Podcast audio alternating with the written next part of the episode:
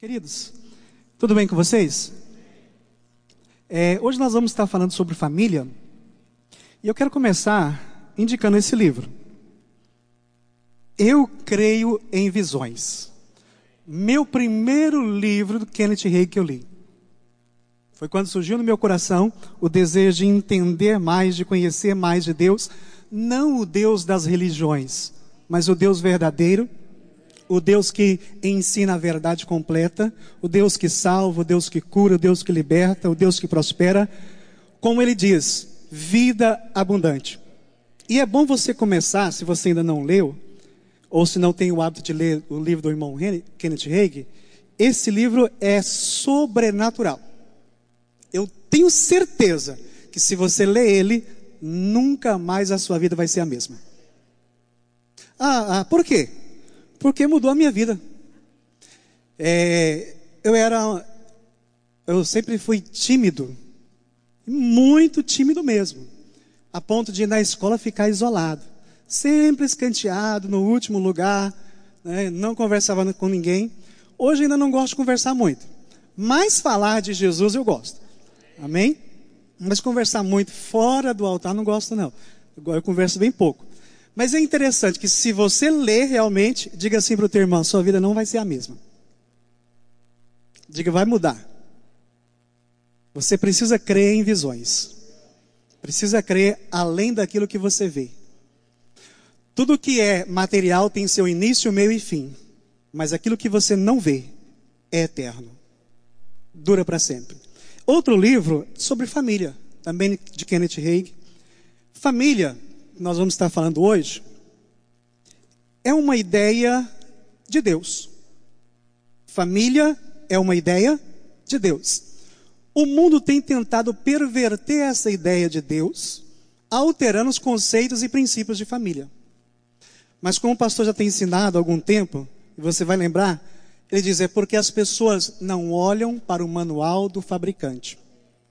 E hoje em dia tem muitas pessoas que querem constituir família e constituíram sem entender sobre o manual do fabricante. Deixa eu te fazer uma pergunta. Você investiria em uma empresa com alto índice de falência? Alguém faria isso? Pegaria ali o seu dinheiro e iria investir em uma empresa que tem um alto índice de falência? Faria isso? No casamento, mais tem divórcio do que pessoas que continuam casadas. Aí você vai, perguntar, mas espera aí. Então é melhor não constituir família. É porque nós não estamos olhando para o manual do fabricante.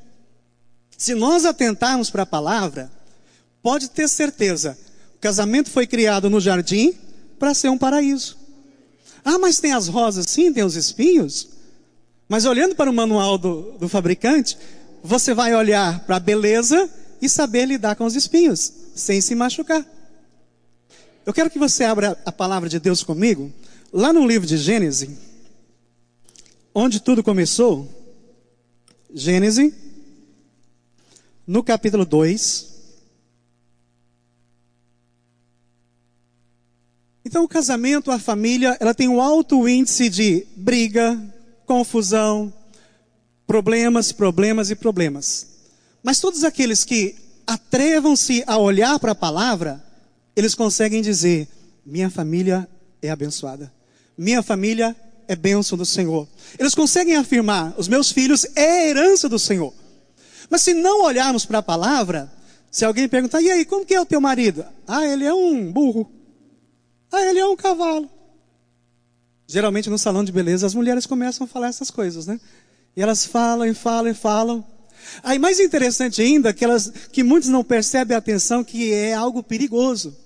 Porque do outro lado tem outra pessoa machucada no casamento que não leu o manual do fabricante e pode chegar à conclusão: é, mas pelo que você falou, parece que o seu ainda é melhor do que o meu, acho que vou tomar o seu. Verdade, isso acontece. Naquelas conversinhas assim, ó, e revela, não tem aquela mulher que fala e fala e fala do marido dela, e fala os defeitos, e fala os defeitos, aí depois fala algumas qualidades. Aí a outra amiga dela fica pensando, é, os meus têm mais defeito que o seu. Você fica só pensando. Eu acho que o seu ainda é melhor do que o meu. Aí eu não, será? Gênesis capítulo 2, quem encontrou, diga graças a Deus. Eu quero ler com vocês, capítulo 2. No nome do Senhor Jesus. No versículo 19. Diz assim: Havendo, pois, o Senhor formado da terra todo animal do campo e toda ave dos céus, os trouxe a Adão, para este ver como lhes chamaria. E tudo o que Adão chamou a toda alma vivente, isso foi o seu nome. Nesses versículos ele está dizendo que, que Deus, ele diz assim: olha, não é bom que o homem esteja só. Então eu vou fazer algo, eu vou fazer algo para Adão. Ele está muito triste, está muito sozinho. Mas antes disso, eu vou fazer ele dar um nome a todos os animais da terra. Aí você imagina a capacidade que Deus fez o homem. Quantos milhões de animais que existem? E ele fez passar de dois a dois. E ele ficava observando, olhando, olhava aquele porco espinho, não pode encostar muito que vai, vai machucar, né? Ele viu passar o burro, com certeza. Ele observou as baleias, né? Ele observou o ogro. O ogro não existe, né? Existe ogro? Então ele não deu o nome do ogro, né? Mas ele deu um nome. E depois de dar um nome a todos os animais, olha o que o Senhor Deus fez. Então, antes de constituir uma família, Deus deu ao homem trabalho. Antes de dar a ele o que ele precisava, o que ele necessitava, deu a ele trabalho. Ele precisava aprender, olhar e trabalhar. Se você quer uma família, tem que trabalhar. Tem aquele ditado que quem quer casa. Quem quer casa? Quem quer casar quer o quê? Versículo diz assim: olha o que diz o versículo 20. E Adão pôs o nome a todo gado, e às aves dos céus, e a todo animal do campo. Mas, para o homem, não se achava adjuntora, que estivesse como diante dele. Então o Senhor Deus fez cair sobre ele pesado sono, e este adormeceu, e tomou uma das costelas, e a cerrou com a carne no lugar. Olha o que o Senhor Deus fez. Adão passou o tempo todo dando nome aos animais. E ele chegou à conclusão: nenhuma, nenhum desse casal serve para mim. Não me faz feliz. Não estou dizendo que ele casou com nenhum animal. Mas hoje em dia tem isso, tem ou não tem? Tem gente que casa com animal? Tem ou não tem, pessoal? Tem. Mas não estou dizendo isso. Estou dizendo que a estratégia de Deus de fazer com que o homem olhasse todos os animais e desse nome a ele tinha um propósito para que ele chegasse à conclusão que a mulher que Deus faria para ele não era para se comparar em nenhum dos animais. Então diga para o teu irmão assim, ó, um dos grandes problemas no casamento é a comparação. Imagina você casa, acostumado né, no namoro, a namorada é toda linda, toda perfumada, aí você casa no outro dia, como que ela levanta? Aquele cabelão assim, né? Aí você lembra daquela novela assim, Pantanal. Eu, meu Deus, está parecendo a Maria Bruaca. Juma Marruá. Começou o que ali? Uma comparação. Aí de repente, né? Geralmente era toda, né? Malhadinha, de repente começa a engordar, porque depois do casamento parece que engorda um pouquinho, né? Eu pelo menos engordei uns 20 quilos. Imagina como que eu era. Né? Só minha esposa que lembra. Aí de repente, nossa, meu bem, mas você está parecendo uma baleia. Essas comparações, queridos, essas palavras que nós vamos falando e não tomando cuidado, isso vai entrando no coração. De repente a sua esposa, até o marido também, às vezes a mulher chama de burro, você não dá conta de fazer nada, você não é igual ao meu pai, não faz isso, não faz aquilo, né? Começamos a olhar para um espelho e vamos nos ver exatamente igual estamos ouvindo. Então, grave problema no casamento, no relacionamento é comparação.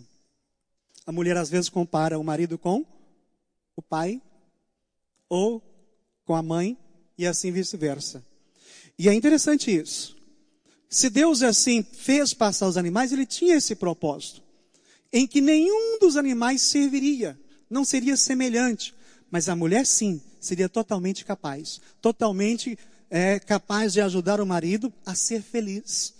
Ambos, um completar o outro. Então diga assim para o teu irmão assim, olha, quando você constitui uma família, tem que tomar cuidado com um problema chamado laçonite. Laços de família. Peraí, pastor, que é isso? Que é isso? Presta atenção. Queridos, você, você ganha um cachorrinho. Olha o que, que acontece do casamento. Você ganha um cachorrinho. Quem gosta aqui de animais? Né? E de cachorro? Aí imagina que você está lá lindinho, maravilhoso, abençoado, lindo, né? Aí de repente ele começa a fazer xixi. Você vai lá, limpa. Mas é meu queridinho, tão lindinho, lindinho do papai da mamãe. Né? Aí no outro dia, de novo. Depois ele vai pro sofá. Depois ele vai, né? Aí você diz, que cachorro é uma peste, vou me livrar dessa peste. Família é assim também. Você vai percebendo os defeitos que você não via no namoro. Você vai começando a perceber cada coisa. Peraí, será que eu casei com outra pessoa? Não. É que no, no início a gente se apresenta só o melhor, né? Conhecemos um ao outro na vida íntima, na vida junto, né? Então nós precisamos entender que, que precisamos lidar com isso que depois que casa, que constitui família, precisa continuar olhando. É o meu príncipe. Porque de repente você já está vendo um ogro. E ogro é condenado ao inferno, é algo que veio do inferno, segundo os dicionários. É, o cinema tenta passar um, um bichinho bom, feinho, mas bom. Mas significa isso. Então nós precisamos tomar cuidado de não comparar as pessoas dentro do casamento temos que comparar com a palavra. Você não pediu a Deus um príncipe? Creia que ele é. Você não pediu um bom esposo? Creia que ele é. Mas ele foi no princípio. Mas às vezes as nossas palavras estão mudando isso. Nós vamos comer aquilo que nós estamos falando. Vamos desfrutar do fruto dos nossos lábios. Outro conselho que Deus diz sobre família e logo depois de fazer o primeiro casamento, então eu quero que você entenda, a maior instituição criada por Deus é o casamento. Porém, é a que mais contém o índice de falência, de problemas e de divórcio. Porém, aqueles que continuam acreditando e olhando para o manual do fabricante, podem afirmar com certeza, minha família é bênção do Senhor. Meu casamento é bênção do Senhor. Não estou dizendo que nós não vamos ficar igual o, Gleberson, né? sem nenhuma briga. Isso é incrível, é sobrenatural. Mas estou dizendo que quando nós continuamos a olhar para o manual do fabricante, nós vamos até que a morte nos separe. Nós vamos encontrar a verdadeira felicidade dentro do casamento. Então diga assim para o teu irmão: casamento é a alegria. Diga é a felicidade. Por isso que foi feito no jardim. Aí o jardim precisa de cuidados. Versículo seguinte, olha o que ele diz, versículo 22. E da costela que o Senhor Deus tomou o homem, formou a mulher e trouxe a Adão. Olha a declaração dele. E disse Adão, esta é agora osso dos meus ossos, carne da minha carne. Olha o que ele está dizendo. É como se ele falasse assim, ó, não é meu porco espinho, não é minha burrinha, não é minha baleia, essa é semelhante a mim. Essa é parecida comigo. Essa sim vai me, vai me conseguir fazer feliz. Porque tem pessoas que gostam da natureza. A natureza é uma coisa boa. Mas mesmo assim ele se sentia só. Versículo seguinte diz assim: E disse Adão: Este é agora osso dos meus ossos, carne da minha carne. Esta será chamada varoa, porquanto do varão foi tomado. Olha o conselho de Deus um dos primeiros conselhos de Deus depois que nós casamos. Porquanto, deixará o varão, o seu pai e a sua mãe, e apegar-se-á à sua mulher, e ambos serão uma só carne. Então ele está dizendo que quando casamos, nós precisamos separar casa dos nossos pais. Eu tive o privilégio de morar com meu sogro durante um bom tempo, e o privilégio de morar com a minha mãe durante um bom tempo. Quebrando esse princípio. E eu questionava Deus, mas por quê? Por que isso? E, e ele falou ao meu coração para que você entenda que aquilo que eu estou dizendo é verdade. Que aquilo que eu estou dizendo é verdade. Quando você faz isso, é quando você vai começar a comparar. Aí a sua esposa vai dizer assim: Olha, você está parecendo sua mãe. E você vai dizer: Você está parecendo o seu pai. Olha, você está parecendo isso, está parecendo aquilo. Por quê? Porque você viveu na casa dos pais. Você começa a fazer as comparações e vai começar a falar palavras que vai atrapalhar o seu casamento. Que vai plantar sementes que você vai colher elas. E Deus não quer isso. Ah, mas eu já morei. Amém. Mas peça sempre a Deus, Deus, eu quero viver a tua palavra. Casei, quero condições. Minha casa, meu carro, meus bens, minha família. É o conselho de Deus, pessoal. Quando nós quebramos esse princípio, consequências gravíssimas tem. Aí eu quero dividir agora também com vocês, eu quero que você vá lá no livro de Provérbios, continuando. Então, evite comparações. Não compare o seu marido com o marido da outra, com ninguém, nem com o ator da televisão, com ninguém. Compare ele com a palavra. Se você chegar à conclusão que ele é um ogro, olhe para a palavra que ela vai dizer que ele é um príncipe. Ah, mas não é. Declare que ele se transforma. Né? Dá um beijo nele que ele vai virar, ou se é um sapo, você vai ver que vai virar um príncipe de verdade. Vai lá, dá um beijo de amor para você ver. Que isso, verdade. Que quando nós começamos a comparar, vai acontecer uma coisa. Provérbios 18. Mais cedo ou mais tarde vai acontecer. Sempre acontece. A comparação ela chega à ofensa, ela chega ao ódio, ela chega à amargura. E olha o que acontece. Quem encontrou, diga glória a Deus. 18, Provérbio 18, versículo 19 diz assim: O irmão ofendido é mais difícil de conquistar do que uma cidade forte, e as suas contendas são como ferrolhos de um palácio ou de um castelo. O Senhor Deus está dizendo para nós: se nós não tomarmos o cuidado de evitar as comparações, porque nós somos indivíduos, único, então eu tenho que ser eu mesmo.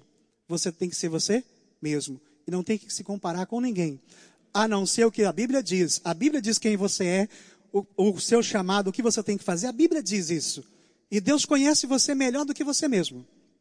Porque Ele formou você. Ele diz o irmão ofendido, ou a pessoa ofendida, ela resiste mais do que uma fortaleza. De repente, dentro do casamento, a esposa não vê mais o marido, ela vê um inimigo. E toda vez que ele se aproxima, vai levar-lhe um coice. Aí vai chamar de cavalo mesmo. Vai levar-lhe um palavrão. Porque se tranca, o coração se tranca. Quando nós estamos na posição de ofendido, nós vemos as pessoas como inimigos. Por mais que ela se aproxima, nós não aceitamos. Por mais que às vezes seja uma palavra até boa, mas já pensando, será? É, não, ele é falso, ele está falando é mentira. Por mais que ele venha e diz, meu bem, mas eu te amo. Não, mas ontem você disse que eu era uma baleia. Então você está mentindo para mim. Ontem você disse que era um ogro. Então você está mentindo para mim. Então nós precisamos não fazer comparações para não chegar à ofensa. Que, que temos que fazer para superar tudo isso? Eclesiastes, o que, que nós devemos fazer? Tem um versículo aqui que eu amo esse versículo que o dia que eu entendi ele, eu achei bom demais e gosto sempre de falar dele. Eclesiastes capítulo 4. Eclesiastes capítulo 4. Evite comparações. Não compare você, nem o seu esposo, nem os seus filhos com ninguém. Creia, eles são de Deus. São herança do Senhor. O seu casamento é do Senhor. Por que, que há um alto índice de divórcio? Porque as pessoas não olham para o manual do fabricante. Elas preferem, de tão cansadas, acabar com aquele casamento e começar de novo. Mesmo com o risco de outro novo divórcio, porque vai vir com cheio de outros problemas, outros, e às vezes até pior. Então é melhor olharmos para a palavra e nos corrigirmos na palavra. Porque a palavra modela o nosso caráter. A palavra nos transforma. Agora, o que, que temos que fazer? No versículo anterior, ele diz assim: o irmão ofendido ele resiste mais do que uma fortaleza. Na parte B ele diz assim: porque as suas contendas são como ferrolhos. Ferrolhos são trincas, que você tranca a porta do lado de dentro, o inimigo não consegue entrar. Então, quando você está ofendido, você tranca a porta do seu coração, ninguém consegue entrar, nem Deus, nem o inimigo mais. Você se fecha no seu mundo. Ele diz suas contendas. O que é uma contenda? O que ele está dizendo como uma contenda? Nós nos convencemos. Contenda é quando alguém está convencido de que está certo. E porque ele está certo, não abre mão de uma restauração, de um futuro melhor. Briga até que a morte separe. Não, briga e não aceita, não aceita não aceita. Isso é uma pessoa que, que está com contenda. Ela está convencida. Convencida de que está certo. E porque está certo, vai brigar até a morte. No casamento isso acontece. A mulher está convencida de que está certa. Diz, não, mas está escrito na palavra, mas está escrito na palavra, mas está escrito na palavra. É o que diz a palavra. E briga. E quem diz que Deus diz que tem que fazer isso? É como se nós nos tornássemos o Espírito Santo Júnior. A palavra está escrita assim, e é assim que está escrito, e ele vai ter que engolir essa palavra. Sabe que não faz efeito? Eu me lembro que um dia eu estava orando, peguei minha Bíblia, rasguei ela e comi, e falei, Deus, eu quero as tuas palavras dentro de mim. Não fez efeito, ela não veio. Continuei a mesma pessoa. Eu comi o papel ali, né? ainda tem a Bíblia até hoje lá, faltando uma página, que eu comi ela. Deus, eu quero essas palavras dentro do meu coração. Não fez efeito, não. Até porque estava escrito, né? Logo ouvi as suas palavras e eu as comi. Então vou fazer o mesmo. Eu vou comer também. Já que ele comeu quando ouviu. Mas não mudou. Porque na verdade quem convence é o Espírito Santo. Não sou eu e você. Nosso dever é crer na palavra, confessar ela, declarar ela. Mas da maneira que o Espírito Santo ensina. Não do nosso jeito não do nosso convencimento, senão serão apenas palavras vazias. Eclesiastes capítulo 4, versículo 9, Deus torna a dizer assim: melhor é serem dois do que um, porque tem melhor paga do seu trabalho. Por quê? Se um cair, o outro levantará o seu companheiro. Mas ai do que estiver só, pois caindo, não haverá quem o levante. Também, se dois dormirem juntos, eles se aquientarão. Mas um só, como se aquientará? Ele começa dizendo assim: melhor é ser dois do que um. Então está aí o propósito de Deus, a ideia de Deus é que ninguém viva só. Às vezes, de tanta decepção num relacionamento, existe aquela pessoa que pensa assim: não, eu não acredito em casamento. Eu já casei, né, com uma mulher samaritana, né? Já teve cinco maridos, Jesus disse, e nem esse que está com você é seu. Você está tão infeliz que nem esse sexto aí é seu. Ela precisava de Jesus. Não era de outro relacionamento. Então nós precisamos entender. Se Deus está dizendo que é melhor ser dois, então ele diz: casamento é a coisa correta. Família é algo de Deus. O mundo está dizendo alto índice de divórcio. Mas pergunta àqueles que creem em Cristo se eles se divorciaram. Aqueles que se firmaram na palavra. Se eles vão, se eles vão afirmar que casamento é uma ideia satânica ou de Deus. Eles vão dizer, não tem coisa melhor. Né? Olha, envelheci ainda ama minha queridinha. Ela está mais linda do que quando conheci. Isso é porque olhamos para a palavra de Deus. Ele começa a dizer com melhor é serem dois, mas ele termina dizendo com três. Como que se ele falasse assim, melhor é serem três do que um. Aí às vezes alguém vai pensar assim, mas espera aí, então quer dizer que pode ter eu, minha esposa e mais uma mulher? Não.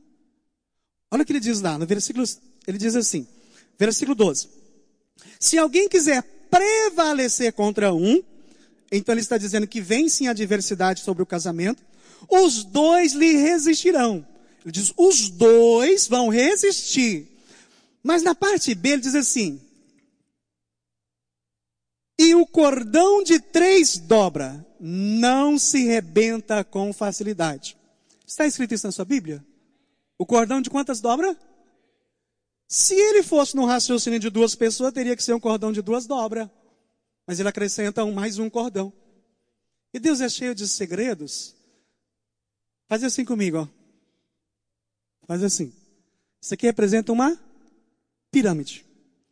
De um lado tem você, de outro lado tem a sua esposa. Se ambos olharem para Deus no alto da pirâmide, o casamento vai até que a morte os separe. Ele não vai se despedaçar. O filho não vai para as drogas. Porque se você plantar a semente da justiça, ela vai continuar lá. Ela vai crescer lá. Ainda que venha esfriar na fé, mas retornará. porque você plantou a boa semente. Então Deus diz para nós: casamento é a ideia de Deus, mas sempre, sempre, quando você for fazer algo no casamento, olhe para a palavra. Não olhe em linha reta, olhando para o marido, não olhe para ele. Porque se olhar para ele, você vai querer dar um tapa nele mesmo. Se olhar para ele, você vai querer quebrar o cabo de rodo mesmo. É como muitos fazem. Lá em casa parece um ringue de boxe. É, eu jogo o prato para cá. Eu... Acontece ou não acontece? Porque olha um para o outro. E quando ele diz o cordão de três dobras, ele está dizendo: olhe para mim. Olhe para a minha palavra. Todas as vezes que tiver uma adversidade na sua vida, dentro do seu casamento, olhe para a palavra. De repente, você vai ter a ideia de Deus, igual Deus fez com você. Você olha para ele, enxerga sempre ali um ogro, um burro, uma baleia. Aí você olhando para Deus, de repente, meu Deus, não, como que eu não percebi? Meu esposo é tão lindo. Meu Deus do céu, olha que marido lindo que eu casei. Por quê? Porque você consegue encontrar ouro no meio do lixo. Diante de toda aquela situação que o inimigo colocou na vida dele, que ele não crê na palavra ainda, você consegue enxergar o que Deus enxerga nele. Se Deus enxerga no seu casamento, no seu marido, um homem de Deus, por que você enxerga ao contrário? Você está entendendo como que às vezes a gente nos cega não olhando para a palavra? Dentro da família, sempre lembre, olhe para a pirâmide. Você, ele diz, esta é sim semelhante a mim. Mas Deus estava ali no meio. Deus estava no meio. Então Deus não tem que estar do lado, Ele está no meio. Para você olhar sempre, antes de olhar para o seu filho, olhe para a palavra. Antes de olhar para a sua esposa, olhe para a palavra. Porque se você olhar para a palavra, queridos, pode ter certeza, quem olha para a palavra sabe tratar a esposa. Quem olha para a palavra sabe tra tratar o esposo. Quem olha para a palavra. Porque afinal de contas, se olharmos para a palavra, será que nós somos daqueles masoquistas que fica batendo em si mesmo? Não. E a companheira faz parte da mesma carne, é a mesma pessoa. Um completando o outro. Eu quero continuar com vocês, lá no livro de Mateus. Eu fiz um rascunho, mas nem olhei para ele. Tudo bem. Lá em Mateus, eu quero que você vá lá comigo. Porque às vezes acontece o seguinte: às vezes estamos tão desacreditados em relação à nossa fé que tentamos trazer a família para Jesus e ela diz assim: Quem é você? Olha o seu exemplo, olha o que você faz. E eles acabam não vindo à casa de Deus. E quando isso acontece, nós temos que fazer o que Jesus diz. A Bíblia diz que nós somos cartas vivas. Mas às vezes o que a nossa família está lendo em nós não é o que realmente somos. Eles estão vendo ao contrário do que somos. Então precisamos de ajuda sim. Mateus, capítulo 9. Mateus 3, na verdade 3. Mateus 3, versículo 16. Mateus 3. Glória a Deus. Quem encontrou, diga graças a Deus. Mateus 3. Está escrito assim. Olha o que diz a palavra. Mateus 3, 16. E Jesus, sendo batizado, saiu logo da água. E eis que lhe abriram os céus, e viu o Espírito do Senhor, o Espírito de Deus, descendo como pomba vindo sobre ele. Versículo 17. E eis que uma voz dos céus que dizia, este é meu filho amado, em quem tenho prazer, em quem me comprazo, em quem tenho alegria, ou grande alegria. Jesus aqui acabou de ser batizado nas águas, e o pai fez questão de dizer, antes dele começar o ministério, de ir à cruz se entregar por nós. Deus fez questão de dizer, filho, eu confio em ti. Eu acredito em você. Fica firme. Eu acredito em você. Eu amo você. Nós precisamos aprender a amar a nossa família mesmo antes delas estarem em Cristo. Porque às vezes somos enganados pensando, não, eu só vou amar quando ele fizer a vontade de Deus. Eu só vou amar quando ele aceitar Jesus. Mas a Bíblia diz que Deus amou o mundo antes e se entregou antes. Morreu por nós, pecadores ainda. E ele aqui confirmou antes de Jesus se entregar na cruz. Então, antes de você ver a diferença, antes de enxergar o príncipe, né, não encantado, tá? Antes de você enxergar ele, faça questão de confirmar. Possa até não aprovar suas atitudes, mas eu amo você. Eu acredito em você. Porque às vezes não fazemos isso, a outra faz. Você sabe que tem muito isso, né? Que às vezes tem aquele caso que tem aquela terceira pessoa. Aí a mulher vem e diz assim: sabe, já que você está com outra, se vira, manda essas roupas aqui para ela lavar. E a outra vai lá e lava e passa. E um dia ele decide abandonar e morar com ela. Porque nós não fizemos o que a palavra de Deus diz. Eu não estou dizendo para aceitar. Eu estou dizendo que nós temos que amar antes de ver o resultado. É o que diz a palavra de Deus. Crer antes de ver. Crer que já aconteceu. Crer no que nós já declaramos, já aconteceu. Eu quero também ler com vocês outro versículo. Em Mateus 9 agora. Esse é muito importante.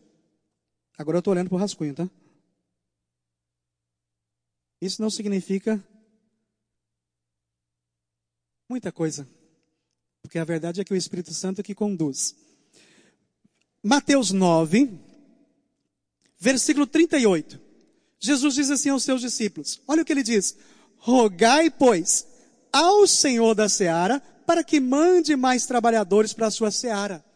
Este versículo, pessoal, dentro da família, ele é de extrema importância quando nós não estamos passando a mensagem correta, quando estamos agindo como o Espírito Santo Júnior, querendo fazer a nossa família engolir as palavras, né? É fazer, empurrar na marra. Eles não estão nos vendo como cartas vivas. Nós precisamos de alguém para estar tá ensinando a palavra, para estar tá levando a palavra, porque a família não acredita mais em nós. Isso acontece com muitos homens e mulheres de Deus. Às vezes está acontecendo com você. Você fala e fala e fala e fala a palavra, entra aqui e sai do outro lado.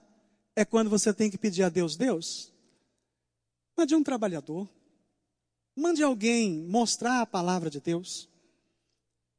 Eu garanto para vocês, queridos, que eu presenciei isso. Quem trabalha com isto vai para a igreja. Ele fica o tempo todo ouvindo a palavra e ele não abre mão de falar da palavra. Né? E as pessoas, ele é um trabalhador, ainda que muitas vezes não está no altar. Então, às vezes, Deus quer que você faça isso, a sua família não acredita mais em você. Você precisa, Deus, eu preciso de alguém para pregar para minha família. Alguém para ensinar para o meu esposo. Deus, ele tem sido um ogro mesmo, Deus. Oh, Deus, misericórdia. Mas se ele conhecer a tua palavra, eu sei que ela transforma. E ela transforma. Amém, queridos? Eu quero orar com vocês na família, sobre a família. Mas antes eu quero ler o que está escrito lá em Efésios. Porque a oração, ela precisa ser baseada no que está escrito. A minha mãe ficou na UTI 20 dias. Essa semana ela foi para a enfermaria. E na oração de manhã chamei os irmãos, baseado na palavra de Deus. Vamos concordar, oração do acordo, não morrerá. O Salmo 90 diz que nós temos direito de que os nossos parentes vivam até 80 anos. É direito. E nem Deus pode levar, porque ele cumpre o que está escrito na palavra de Deus. É lógico que muitas vezes a vontade das pessoas influencia. Porque tem pessoas que querem partir mais cedo. Que elas escolhem, que elas decidem, não, eu quero ir para a glória. Mas é nosso direito. E graças a Deus, hoje está bem melhor, está melhorando. E como diz a palavra, algumas curas são instantâneas, outras não. E Deus prefere mais não a instantânea, mas aquela que faz com que as pessoas ouçam a palavra. A maioria das pessoas que recebem uma cura instantânea, elas não firmam em Cristo.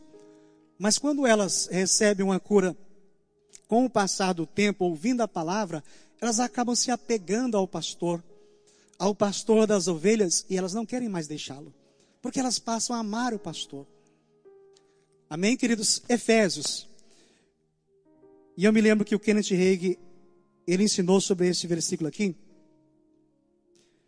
Efésios capítulo 3, versículo 14, diz assim: Por causa disso, me ponho de joelhos perante o Pai, de nosso Senhor Jesus Cristo, do qual toda a família nos céus e na terra toma o nome.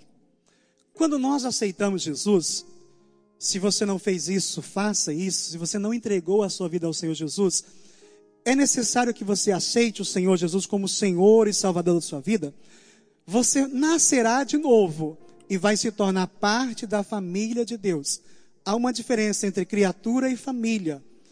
Deus criou todos os seres humanos, mas filhos são aqueles que nasceram de novo. Aí o apóstolo Paulo ensinando, ele diz assim: Deus toma o nome de toda a família, tanto nos céus, os anjos, como na terra, dos que aceitaram a Cristo. Quando aceitamos a Jesus, então o manto da salvação ela tem que se estender à nossa casa. Ele tem que chegar à tua família. Ele tem que salvar a tua família. Como? Declarando e orando. Então eu quero que você fique de pé comigo. Eu não sei qual que é o parente que você precisa, mas às vezes você tem um parente que está internado, às vezes é no, é no seu casamento que não está bom, às vezes é no filho, às vezes você já aceitou Jesus, então você tem esse direito da palavra, de tomar todo o nome. O nome significa que todo o direito que Jesus conquistou é seu direito. É seu direito de requerer a salvação da sua casa, da sua família, dos seus filhos.